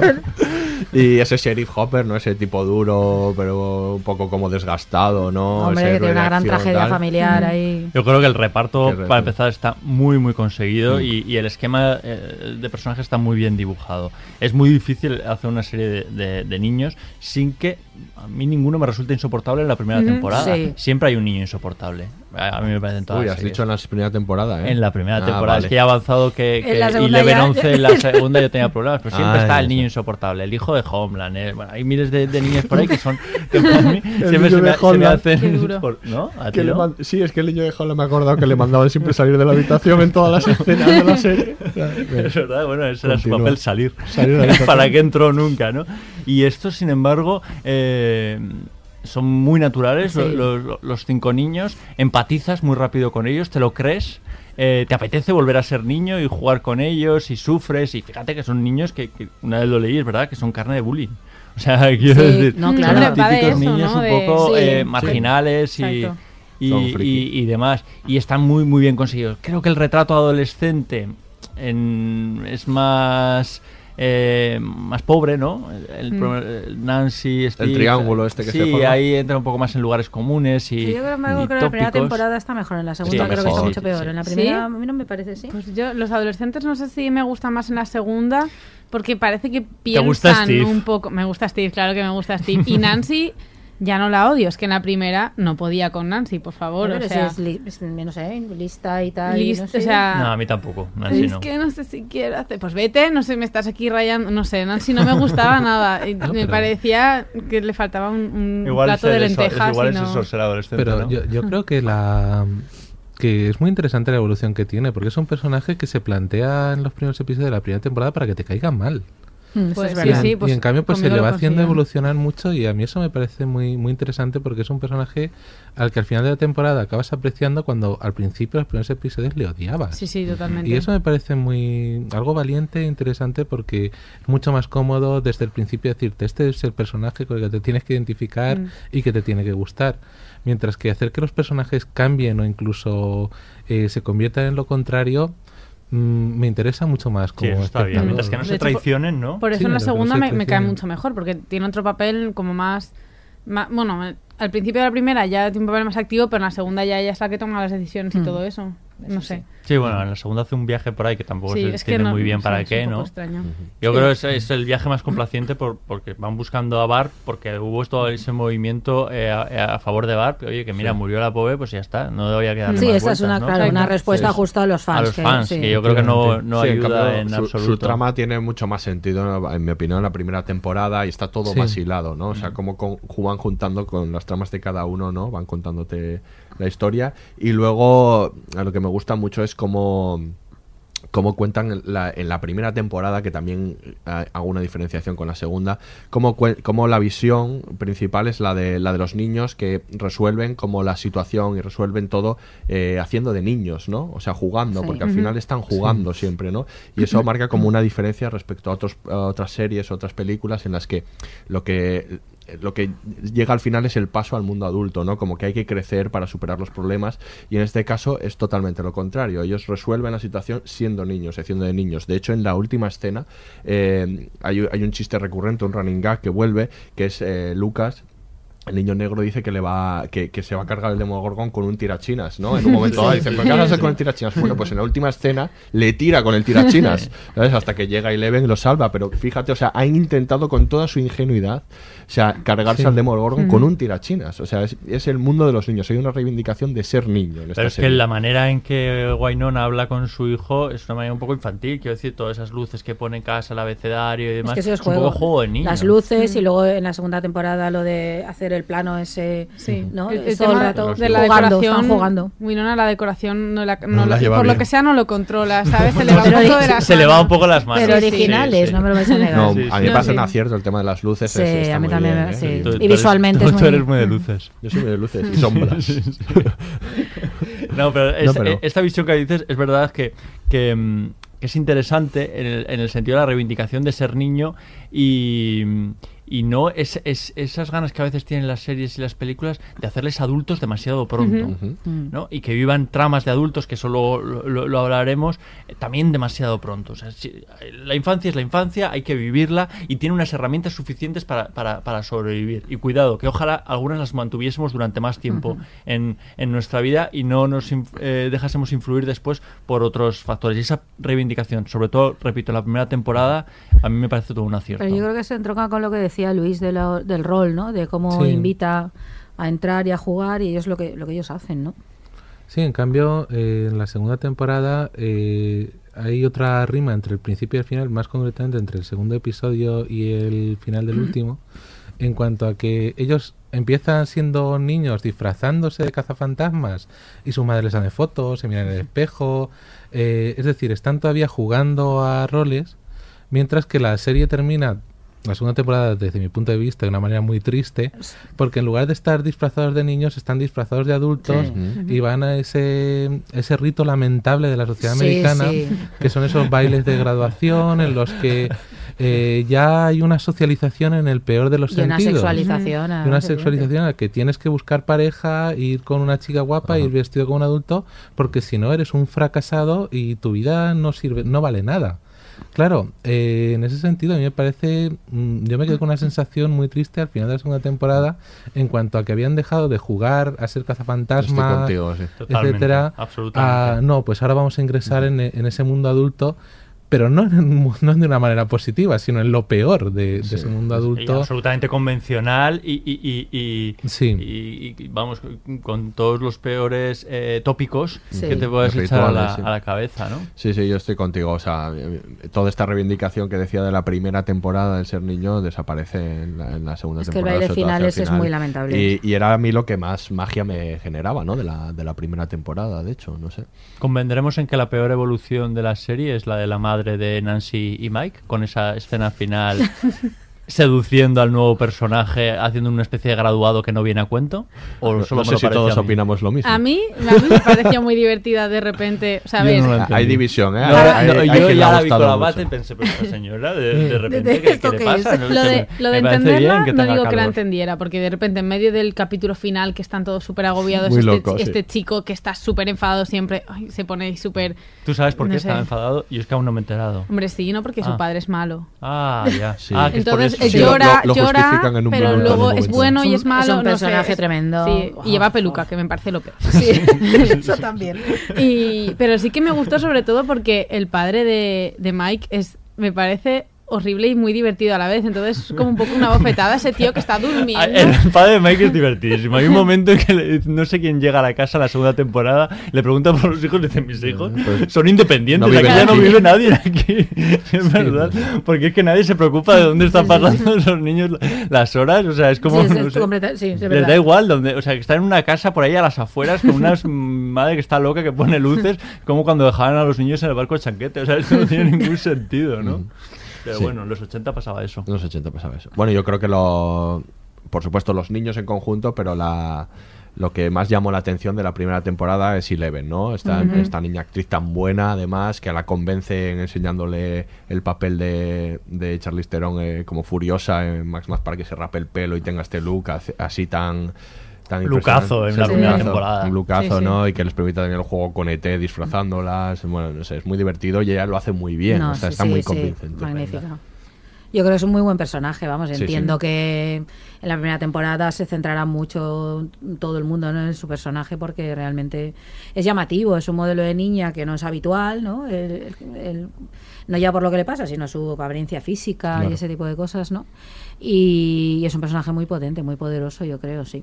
Y funciona muy bien en la pandilla, porque es de repente el primer elemento distorsionador del exterior de eh, la pandilla de, de amigos que como que quebranta un poco las, la- Sí. las, la- las leyes, ¿no? Sí, uno- uno no se pandilla, fía, el otro- Sí, hombre, ti- tiene el papel se enamora. tradicional de todas estas películas de los 80, Goonies y todos estos, son siempre lo mismo, pandillas de chicos normalmente, ¿no? Casi todas ellas, ¿no? En la cual la, la chica que entra es el elemento perturbador, ¿no? Y que empieza vinculado más o menos a un cierto despertar sexual, más o menos marcado, la primera ¿no? no está tan No, claro en la primera no, no, está en la segunda. Eso- eso está No, eso está en la Pero sí, segunda, sí. eso Sí. está en la segunda.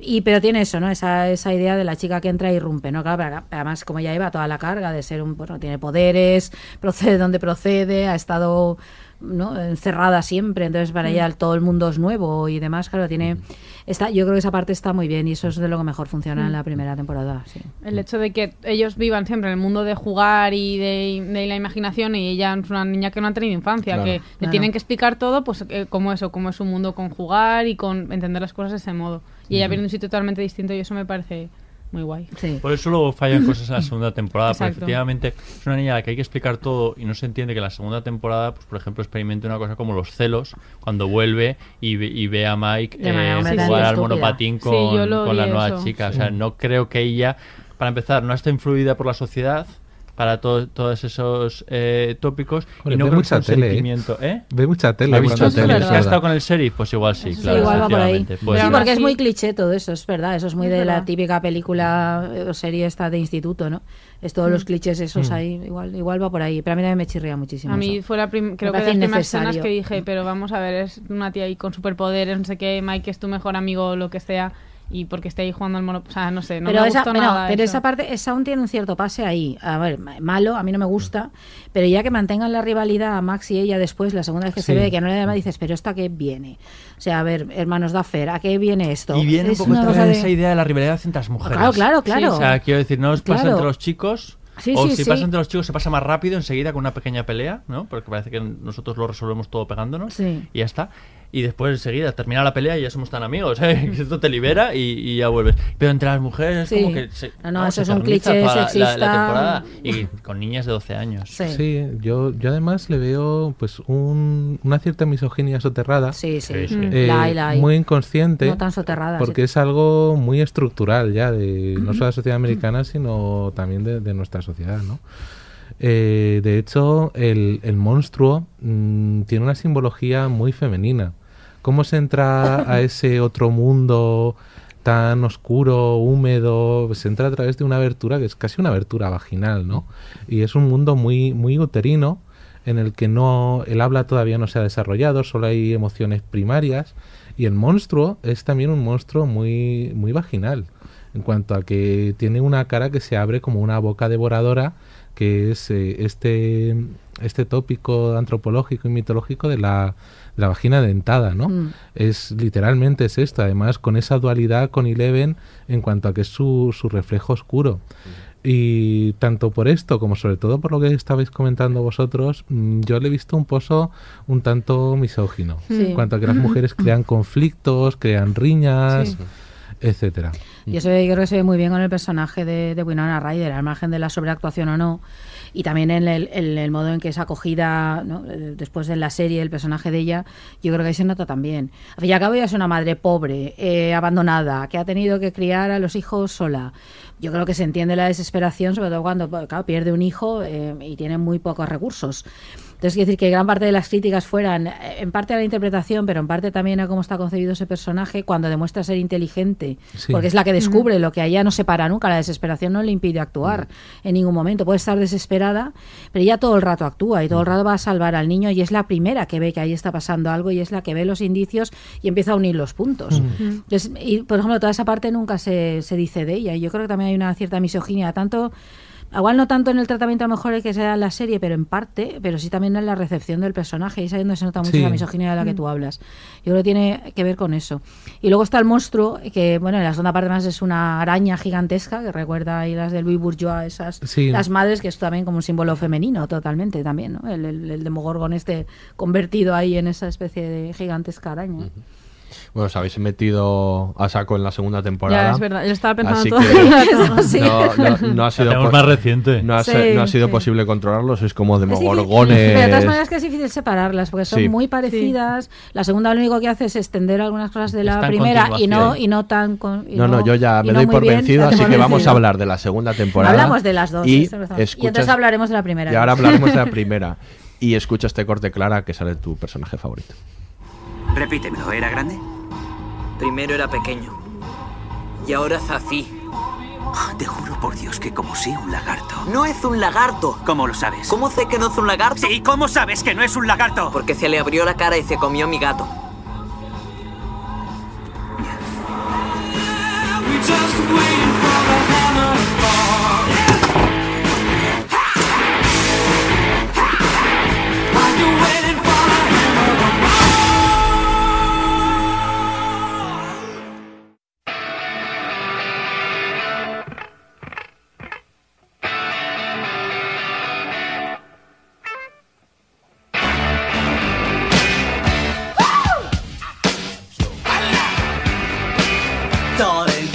To let me know. Should I stay or should I go? If you say that you are mine. Ahora sí que me estoy moviendo. Pues Imposible no bailar con esto. Estamos aquí ya todos ahí. Sí, pero tampoco hacía falta subirse a la mesa. Bueno, pues vamos, baja. vamos a hablar Es de que es la. Clara, que no para. Es Clara, es que. Es código Morse. Ha sido escuchar a Steven. Steven, que para mí también es el personaje revelación de esta temporada y ese corte que oímos en el que hace pareja con Dustin, que son, que son divertidísimos. ¿eh? Le da una Bueno, nueva vida a Dustin. Segunda temporada, hemos hablado ya de muchas, eh, la hemos comparado mucho con, con la primera, de cosas que funcionan, de cosas que no. Eh, Pero bueno, sí que es verdad que tiene. Es una, es una temporada con, con luces y sombras. Y en la que a mí, aparte de lo que hemos dicho, me parece que no funciona sobre todo en cuanto a novedad. Ahora hablaremos del capítulo 7, no os preocupéis. Pero, pero no funciona eh, porque tampoco los personajes nuevos no funcionan. Entonces la incorporación que le Mm. podría dar un poco de frescura, a mí me parece que no sale. Está el personaje de Sin Austin, el de Bob, este, la pareja de...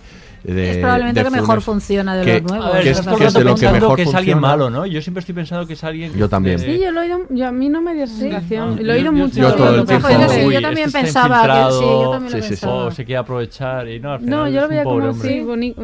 Pues bueno, pues Bonito, pues ¿no? muy bien. No, no, al final era No, bonito. no, sí, yo me alegro por al final, al final era bonito, era bonito y le pasa lo que le pasa. Y además Sí, sí, heroico, heroico. Y heroico. Sí, y sí. bueno, luego estos personajes que os he hablado, Max y su hermano, iba a decir unidimensional, pero menos, Sí, menos, sí, menos, sí. medio dimensional. Sí, Pero bueno, no, no, porque le para. trataron porque se parecía a Rob Lowe, ¿no? Se Yo- parece yo, un Yo montón, creo que directamente dijeron el Rob Lowe de los 80 hicieron Pero el podían haber construido, podían haberle dado un poco de matiz. Es que claro, es, sí, sí, sí. es un malo de cartón piedra que está ¿Por qué no quiere permanentemente que se enfadado. relacione eh, su hermana con los niños? Además, crean Claro. un misterio ahí en torno a ellos que Ese es el que va a ir mucho más allá. Yo pensaba que eran del Cucu, o sea, del Cucu alguna movida. te- Pensaba que había habido un así. super drama o como, no sé, asesinato a los padres y de Sí, repente o que o no, en el simplemente sótano tenían un cadáver o algo. algo ¿no? así y al final resulta Sí. que no, o sea, que no Sí, pasa sí, sí. especialmente igual que Max, que tampoco tiene una evolución Nada. la conoces y ya está. Sí, y sí, hasta sí. final de temporada y al principio promete, a mí el personaje Promete mucho, promete mucho, además también que metan a otra claro. chica, a otra chica decidida, aguerrida, de- ¿no? que sabe eh, Sí. que les gana los Con un videojuegos. misterio por Sí. detrás. Mola, como Sí. personaje femenino también, por lo que hablábamos antes, Sí. era muy interesante que hubieran metido otro así y de pronto lo desaprovechan completamente. Sí, es como si se quedara en agua de borrajas, ¿no? Sí. Es una expectativa frustrada, Sí. pero no que, que no viene de la primera temporada, No, no, sino no. sembrada Sí. y no cosechada en la segunda. Esa- ha- había un amigo que me decía, iba por el capítulo 3 o 4, decía, tengo unas ganas de saber qué guardan ellos detrás. Y digo, pues prepárate para decepcionarte. Claro, porque claro, es yo- nada. Ese es, el, ese es el problema. Y luego el otro problema es el empeño en hacer novios, novias, besos y, y toda esta historia con chavales de 12 No, años. yo creo Sí, que sí. está que, Que es verdad tienen que los 12 años replantear. hay- es- existe cierto interés ya, por supuesto, pero yo creo que para empezar estás más plagado de dudas y hay ciertas cosas que ni te las planteas directamente. Mm. Y aquí todo está enfocado en hacer parejas y con ese final, efectivamente, que ya nombrábamos antes, en el que todo el mundo tiene que bailar, además el chico con la chica, o sea, ahí no hay eh, oportunidad de que No, cada no, uno no. decida que... que que le va a gustar o no, tiene que ser todo súper convencional y, y enfocado en eso. Que creo que tiene mucho que ver también con el exterior. Y es que ellos mismos, los propios actores, se han convertido en iconos de moda. Que Sí. tú dices, son chavales de 12 años, Sí. no les hagáis esas fotos. O sea, que con esos vestidos de fiesta Sí, o de trajes o demás. No, no, son para, eh, están para estar jugando y, y con otros motivos más lúdicos que todo eso, Sí, ¿no? para pasar por las pasarelas. Yo le veía a, a, a Eleven en una pasarela que le preguntaban de quién es tu vestido. Dices, "Ah, mi vestido. El mío". reportaje repo- fotográfico de Vanity, de, de Variety, era, de Variety, exacto, es tremendo. Hombre, y luego ya que eso fue hace dos semanas o menos, lo de que la incluyeran en la lista de las 50 No, mujeres eso, más sexys, eso, más que eso ha sido a un error, voy a aprovechar para aclarar, eh, porque pareció, o sea, surgió eso viralmente, eh, pero lo que, lo que era una lista de series sexys, claro, este modo de utilizar la palabra sexy como cool y tal. Lo que pasa que es verdad que la foto que habían incluido, claro, era la de Claro, ella, era ella. estaba en estas portadas, así como sexy y tal, entonces claro, sí que se prestó a error y enseguida salió. Lo interesante es que nos lo creímos todos, que perdido eso el podía suceder, que metiera a una niña de pero 13 años en la lista de sexys, las más ¿eso es? sexys, ¿Series efectivamente. sexys? Sí. O sea, sexys son otras cosas. Las series no son Bueno, sexys. el- Titular. Sí. No, sí, yo incluso sí que he leído, esto es es verdad que lo que dice ahora es el periodo es el millennial, que solamente había leído el titular y No, ya pero yo, está. a mí me pasó lo mismo. Yo no pero soy sí que leí mucho. en una, en- no me acuerdo, en un artículo sobre la segunda temporada que Eleven era deseada, y dese- deseada, no Sí. sé exactamente si es Le ha, le ha escrito la protagonista de Matilda, la actriz protagonista de Matilda, eh, ha escrito diciendo que dejen en paz a la actriz, eh, a Billy, ¿cómo se llama? Billy un nombre Bobby dificilísimo, no sé qué Brown, ¿vale? Millie Brown. Millie Millie. Bobby Brown. Vanilli. Millie Bo- Millie Bobby Brown. Millie Vanilli. Diciendo que le- poniendo su caso, que ella cuando interpretó a Matilda, que era una, una, eh, una niña que, que tenía, que recibía cartas de, de hombres que le decían te espero cuando crezcas, o sea, una cosa tremebunda diciendo que dejen en paz, que, que por favor, que tiene 12 años y que, y que eso es Mm. tremendo, que no puede ser de ninguna manera, ¿no? Es un mundo tremendo ese, es un abismo, ese sí que es abismo y no el otro lado. Dejad de abrazar al niño. Algo así. En fin. Bueno, no, no nos podemos despedir sin hablar un poco del capítulo 7. Venga. ¿Vale? Así que vamos a entrar en materia. Vamos a empezar por Miquel. Es que yo debo de ser el único que me encantó ese A ver, me encantó. Me, gust- me sorprendió ese capítulo. Yo hay algo que he hecho en falta en toda la segunda temporada y es la sorpresa. Sí. To- todo me parece, me suena repetido. Me entretiene mucho la segunda temporada porque me parece una continuación, Mm. pero me falta sorpresa en la resolución, en los conflictos, Mm. En los ingenios, el mapa emulando las luces, Claro, es que etcétera, eso ¿no? es exactamente un calco igual. Entonces, de repente, la segunda temporada, o sea, perdón, el capítulo 7, me, me sorprende, me saca y de repente hubiese dicho, ostras, me hubiese gustado que toda la segunda temporada hubiese discurrido aquí. Que igual la serie hubiese sido peor, no hubiese sido tan entretenida, pero es otro tipo de, de- de serie emulando otro tipo de películas, los Warriors, ¿no? Y, y de los 80.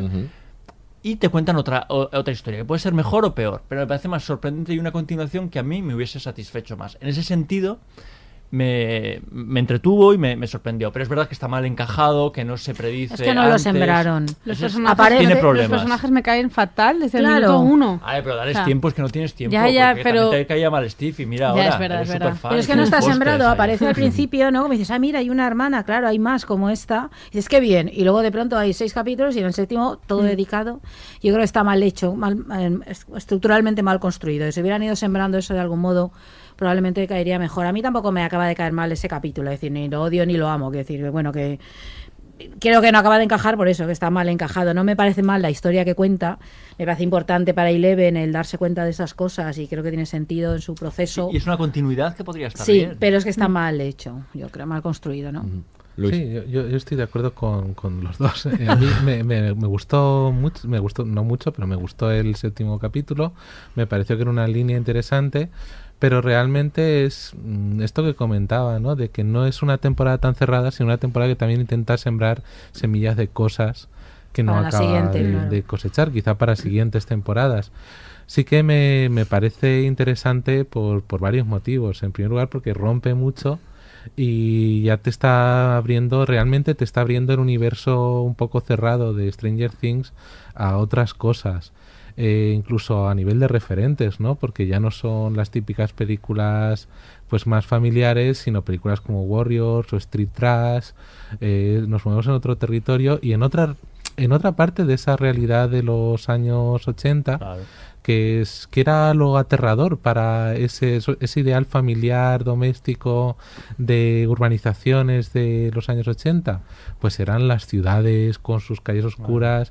Tenía parte de, de razón. Los principios de los 80 es el momento más violento en las ciudades estadounidenses con mucha marginación y mucho crimen urbano pero también es cierto que es una fantasía de clase media, de ojo las ciudades, qué, qué miedo.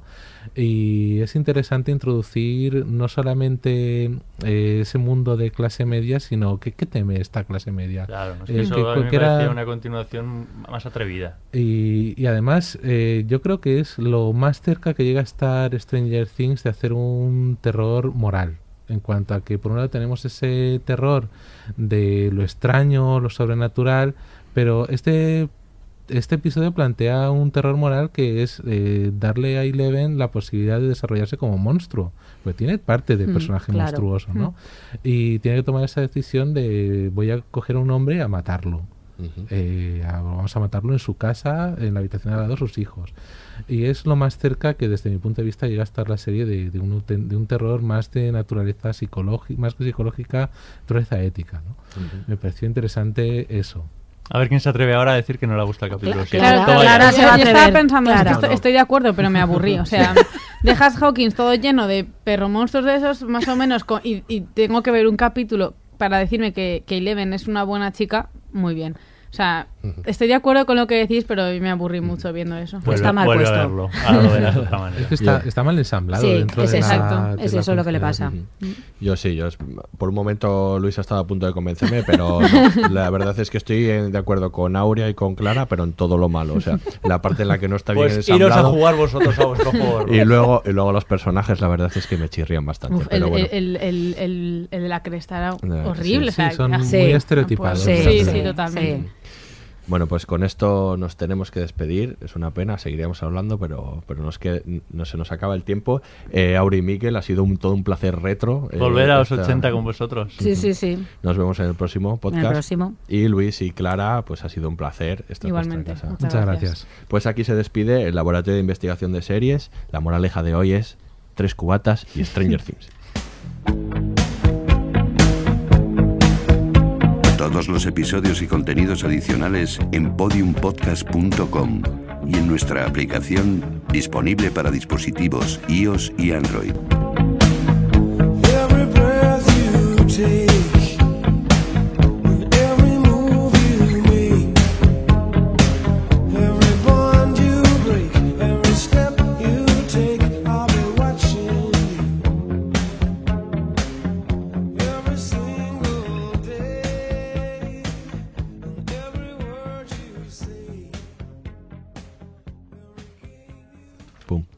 ¿Hacemos otro seguido? ¿Pum?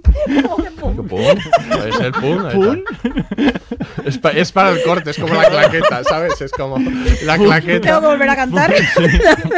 Sí, sí, Pum. sí, sí. Vale, vamos para allá. No, la, la verdad es que la, la- te ha quedado muy bien la, Sí, la. Mari Morena. ¿eh? entonadeta Joder, son. Aura. eh, Ay, lo venga, mejor. va. Voy a hacer otro pum al final. O sea, Ah, pum, pum, sí. Venga, va. Pum. ya estamos.